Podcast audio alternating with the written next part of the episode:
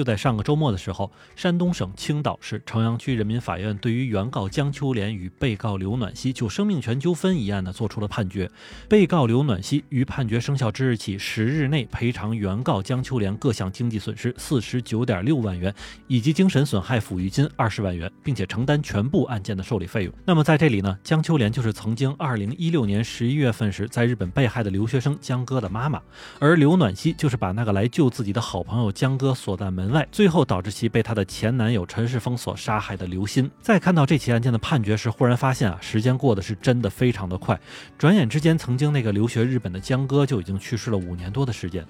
而虽然围绕这个案件的话题一直不断，并且经历了很久，但是好像其中很多事情我们仍旧还没有那么清楚。比如杀害江歌的是陈世峰，那么为什么刘暖曦会在这其中承担赔偿责任呢？又比如那个杀人行凶的陈世峰，他现在正在过着什么样的生活呢？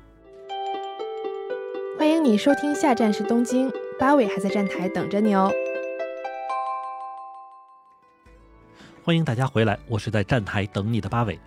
那么在解答上面那些问题之前啊，我们先回顾一下曾经的江歌案。这个事件是发生在二零一六年十一月三日的时候，当时就读于日本东京法政大学的这个中国留学生江歌被闺蜜，也就是刘暖曦的前男友陈世峰用匕首杀害。这个案子当时也被称为“幺幺三留日女生遇害案”。在二零一七年十二月十一日的时候，这个案子在东京地方法院开庭审理。在当天下午，江歌的母亲江秋莲以及众多留学生志愿者就在东京池袋西口公园集会，征求当地民众的署名支援。而到了当年十二月二十日的时候，日本东京。地方法院当庭宣判，以故意杀人罪、恐吓罪判处被告人陈世峰有期徒刑二十年。而在上周末宣判结果的这次诉讼呢，其实最早是要从二零二一年的四月十五日开始。不过当时被告刘暖曦辩称说，江歌的遇害是陈世峰的行为造成，而被告呢是不承担任何责任。不过到了二零二一年十二月三十一日的时候，江秋莲这一起起诉刘元熙的案子，最终在青岛市城阳区人民法院开庭审理。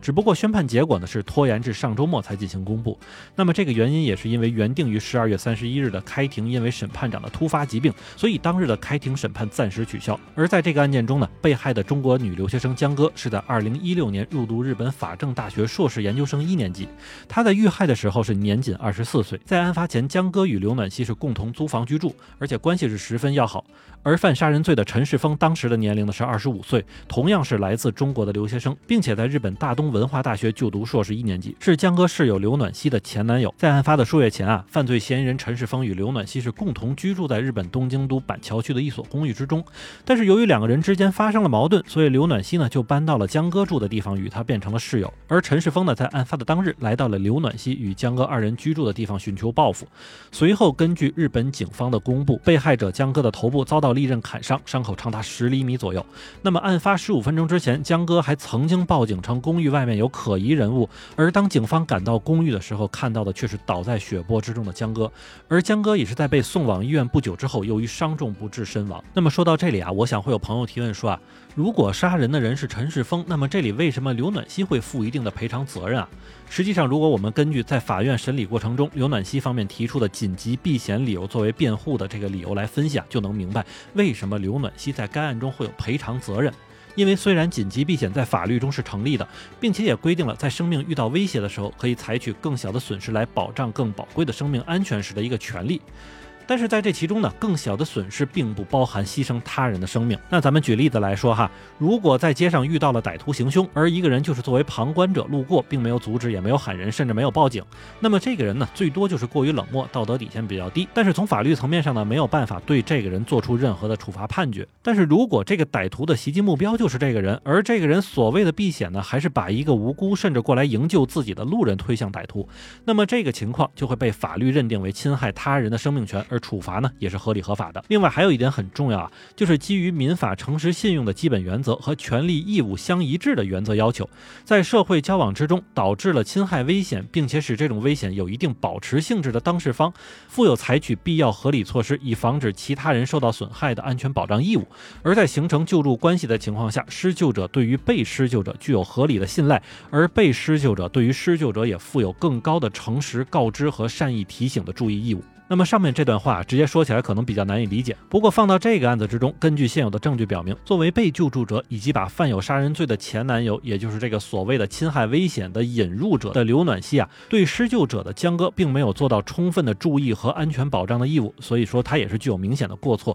理应承担一定的法律责任。所以山东省青岛市朝阳区人民法院对于这个案子的调查以及最终判决呢是合理合法，并没有因为社会道德压力以及其他舆论压力而偏颇另一方。不过在这里啊，我个人也想说一句哈，在案发之后，刘暖希呢不仅没有去悔过自己的错误，并且还在不断的用言语去侮辱江哥的母亲江秋莲，这点真的是令人发指。之后啊，就是这个杀人凶手陈世峰了。相信也会有很多朋友认为，这样的凶手只判二十年的有期徒刑简直太少了。不过就目前的情况来看，按照日本现行法律以及中间判决时候的证词，这个在日本已经完成判决的案子再次改判的可能性是几乎没有了。对于日本来说啊，单一罪行的最长判决时间呢就是二十几年，并且在日本这边呢其实是没有减刑的说法的，而且申请假释的条件也是十分苛刻。而那么这个罪大恶极的陈世峰现在过着什么样的生活呢？这里就要说到目前日本的监狱。设置了，因为有一种说法是啊，日本的监狱设置是世界上数一数二的好，干净整洁，并且犯人呢还有单间儿。可是却又有一些曾经在日本蹲过监狱的人说，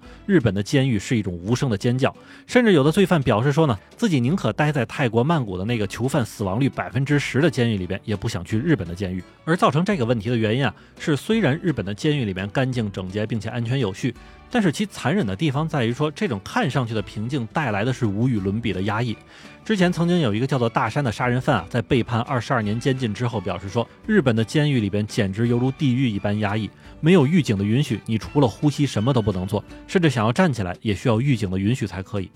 而这位叫做大山的两位狱友，就是在这样的环境中最后选择了自杀，并且这种描述呢，在那些曾经犯过残忍重罪的罪犯中也均表示认可。所以呢，虽然没有任何信息传出，但是杀人凶手陈世峰应该就是过着这样的生活。而如果根据我们前面所说的没有减刑的存在的话呢，当他出狱的时候，他已经就是四十六岁左右的年纪了。但还存在另外一种可能，就是如果他单方面提出由于环境文化差异呢，所以可以申请回国服刑的话，则日本方面应该有很大比例同意遣送回国。但是回国之后的追诉情况就要再定了。可不管陈世峰是否可以真正悔过，刘暖希是否会被社会道德谴责，那个曾经二十四岁的留学生江哥都已经不在这个世界上了，而他留给身边的人的悲伤呢，已经无法用所谓的还一个公道来进行抹平。那么最后也真心希望那些出门在外的朋友平平安安。感谢您收听下站是东京，我是在站台等你的八尾。